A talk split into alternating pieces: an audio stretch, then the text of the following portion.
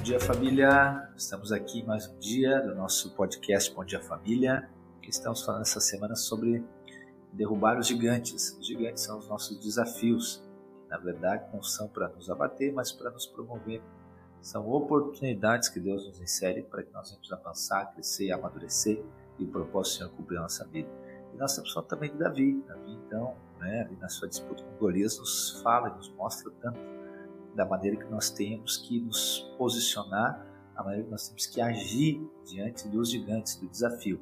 Então vamos ver ali, eu quero ler com você, lá em 1 Samuel, capítulo 17, versículo 41, versículo que diz como Davi venceu, ou melhor, quais foram as armas de Davi e a estratégia dele. Diz assim: Pegou o seu cajado na mão, escolheu cinco pedras lisas do ribeiro e as pôs no alforje de pastor que trazia consigo e com a sua funda na mão foi na direção do filisteu. E aí a história continua, né? Você conhece, já sabe que Davi então ele lança, né, com a sua funda uma pedra na cabeça de Golias, ele cai, ele vai até Golias, pega a espada do próprio e arranca a cabeça do gigante. Então aqui nesse versículo nós vemos as armas de Davi. Quais são essas armas? É o cajado, cinco pedras colocadas dentro do alforje e uma funda. Então essas armas elas são poderosas demais, né? Lembra que o apóstolo Paulo diz que as nossas armas não são naturais, não são carnais, mas são poderosas em Deus. Então, na verdade, essas armas aqui de Davi elas representam né, é, coisas espirituais, elas representam realidades espirituais. E aqui nós conseguimos ver Cristo e a obra consumada. Então vamos lá, lá para o cajado, que é a primeira, primeira arma de Davi. Quando nós falamos de cajado, obviamente que já vem né, na sua memória a figura de Moisés. Né? A palavra diz que Moisés utilizou o seu cajado para fazer um tanto de coisa. Entre elas, ou talvez a maior delas, foi abrir o Mar Vermelho. A palavra nos conta que Moisés uh, parou diante do Mar Vermelho, juntamente com o povo de Israel, que estava sendo liberto do Egito, e clamou a Deus, orou a Deus, pedindo para que Deus fizesse algo. Deus diz: Moisés, aponta esse cajado para o mar e abre, e atravessa esse mar. Nós sabemos que o Egito ele aponta, representa o mundo. A Canaã, a terra prometida, então representa então a nossa nova vida e o Mar Vermelho aponta o batismo.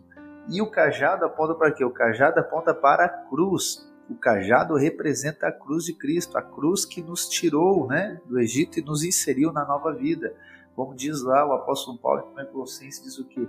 Que ele nos transportou do império das trevas para o reino do Filho do seu amor. E isso foi a cruz. Então o cajado aponta para a cruz. A palavra diz então que Davi pegou esse cajado na mão. Então aqui essa primeira arma de Davi. A segunda coisa diz que ele pegou cinco pedras e colocou dentro do alforje de pastor. Sabe que o número cinco na Bíblia representa algo que o homem recebeu de Deus, como provisão do céu, para multiplicar. Ou seja, isso é a graça. Então, se nós vemos, né, que lá, quando Deus, quando Jesus multiplica, ou quando os pães multiplicam na mão dos discípulos, a palavra diz que foram cinco pães, e aqueles cinco pães, na verdade, então, eles são sementes para a multiplicação.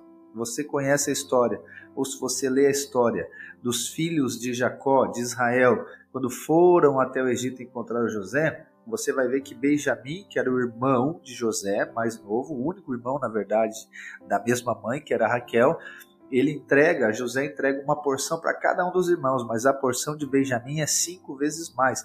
Então, o cinco aponta para a graça de Deus na mão do homem, sendo uma semente. Então, Davi pega cinco pedras. A pedra, ela aponta para a palavra de Deus, não somente para a lei. A lei foi escrita em pedra, mas foi o próprio Deus que escreveu naquelas pedras. Então, as pedras apontam para a palavra de Deus. E o alforje aponta para o nosso coração, recipiente.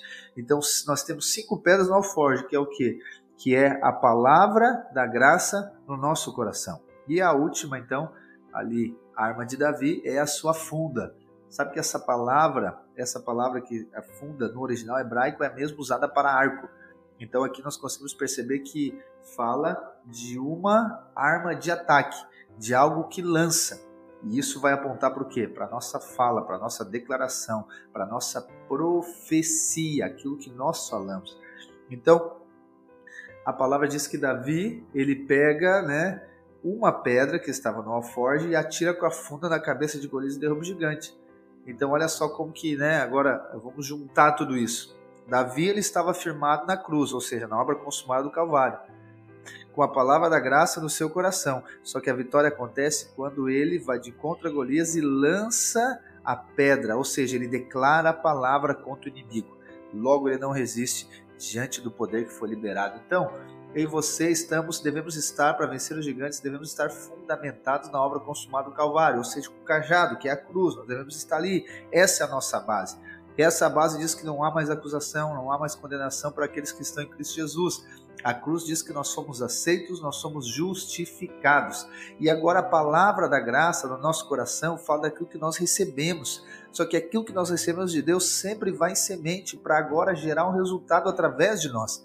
Então nós recebemos ali a graça de Deus, estamos na obra consumada do Calvário, o próximo passo é o quê? É nós usarmos isso como uma arma, ou seja, como um ataque. Então nós precisamos falar, nós precisamos de declarar. Então a incredulidade ela vai ser derrotada na sua vida, os gigantes vão cair quando você liberar a palavra da graça que está no seu coração. Você está com a palavra da graça no seu coração, não vai gerar muito efeito na sua vida, mas se você liberar, se você declarar, se você profetizar, você vai ver o resultado que vai acontecer. Jesus diz em algum momento que se nós cremos como um grão de mostarda, nós podemos falar para o monte e ele vai mover. Então perceba que o monte só move quando fala, não é simplesmente quando você crê. Não, precisa de falar. Paulo vai dizer lá em 2 Coríntios 4 também, né? Eu criei, por isso eu falei. Então, eu creio, a consequência da minha fé ela é falar. Quando eu falo, eu libero o quê? O espírito de fé que destrói, derrota, derruba toda a incredulidade. Por vezes você fica abatido, você fica angustiado, você fica ali agora sendo influenciado por pensamentos de Satanás, você se sente opresso. Mas eu quero dizer, a palavra ela está no seu coração. Você só precisa de declarar, você só precisa de profetizar. Paulo diz em Romanos 10 que a salvação ela está tão próxima da sua boca porque ela está no seu coração. Então ele diz: eu com o coração a gente crê, mas com a boca a gente declara. Com o coração nós cremos, mas com a boca nós declaramos. E aí derrubamos o gigante. Então eu quero encorajar você nesses dias, não somente crer com o coração, mas falar com a boca, profetizar, declarar que os gigantes eles vão ser derrubados, eles vão ser destruídos pelo poder da obra consumada do Calvário, pelo Espírito de fé que será liberado através da sua vida. Amém, meus irmãos? Deus abençoe a sua vida. Um ótimo dia. Então, creia e confesse. Creia e declare. E o sobrenatural vai mover.